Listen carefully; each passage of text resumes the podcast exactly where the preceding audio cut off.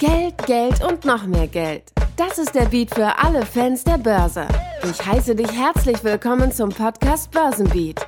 Hier geht es rund um die Themen Trading, Investment und Börse. Lehn dich zurück und genieße die folgenden Minuten.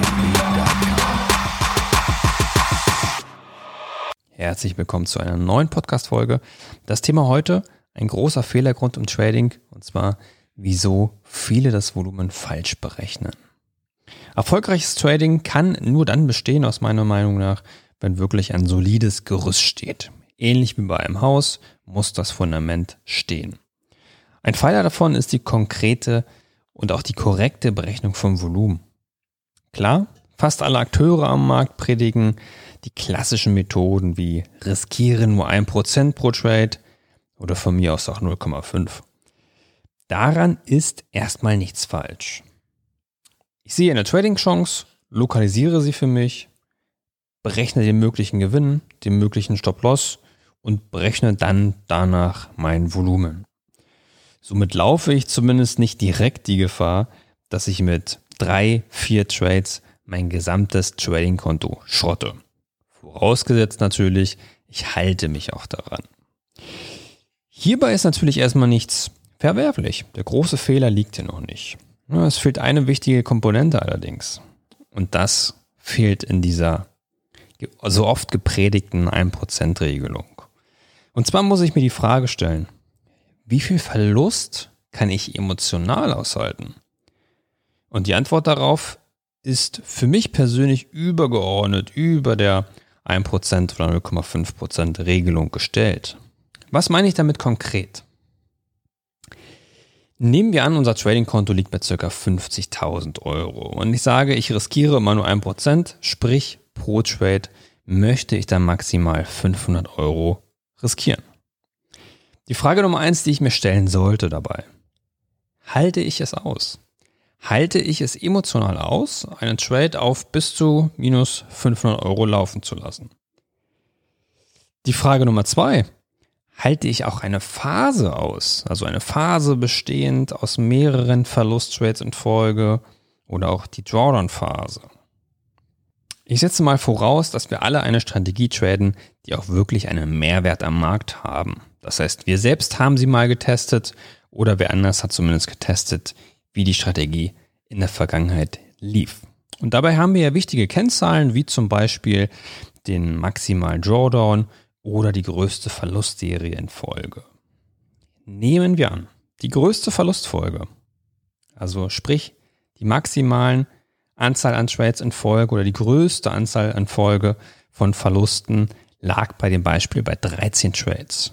Das heißt, wir haben 13 Trades hintereinander, die 500 Euro verloren. Das bedeutet, wir haben 6500 Euro in Folge verloren.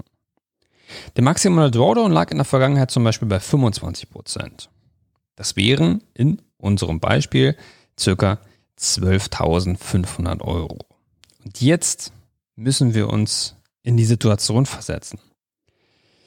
Wir müssen uns vorstellen, wir traden täglich. Und unsere Strategie verliert Tag für Tag, Trade für Trade Geld. So, und bei den 13 Trades schaffen wir es, Trade für Trade umzusetzen, jedes Mal 500 Euro liegen zu lassen? Wie sieht es mit der Verlustphase aus? Halte ich eine Drawdown-Phase aus, in der ich 12.500 Euro verliere, in unserem Beispiel? Und da müssen wir ganz ehrlich sein zu uns und sollten uns nicht anlügen. Halte ich es aus? Schaffe ich es, nicht zu zocken und auch nicht zu emotional zu werden?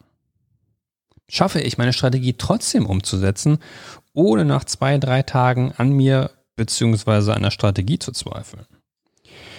Wenn du die Fragen mit Ja beantworten kannst, dann alles wunderbar. Wenn die Antwort allerdings Nein lautet und du es nicht aushalten kannst, dann bringt dir persönlich die so oft gepredigte 1%-Regelung nichts. Denn die Prozente klingen immer relativ einfach und emotionslos. Aber, und das ist ganz wichtig, wir sollten dabei nicht immer in Prozenten denken, sondern auch mal in absoluten Zahlen. Denn die Emotionen kommen in der Regel nicht durch die Prozente. Die Emotionen kommen in der Regel durch die absoluten Zahlen. Und auf deinem Trading-Konto und in der Trading-Historie wird nicht stehen minus 2%, sondern da wird dann stehen minus 1000 Euro. Also mein Fazit oder mein Rat heute für dich persönlich, betrachte nicht immer alles in Prozentzahlen. Natürlich, um, um, um grobe Regeln zu erschaffen, macht es schon Sinn. Aber nach jeder Prozentregelung solltest du dir auch überlegen und einmal kurz umrechnen, was bedeutet es wirklich in Euros? Denn da kommt spätestens die Emotion bei dir hoch. Und dann wirst du wahrscheinlich merken, dass die 1%-Regelung vielleicht für dich nicht passend ist, weil du dazu emotional wirst und dann gehst du beispielsweise auf 0,2% oder auf 0,3%, je nachdem, wo deine persönliche Schmerzgrenze liegt.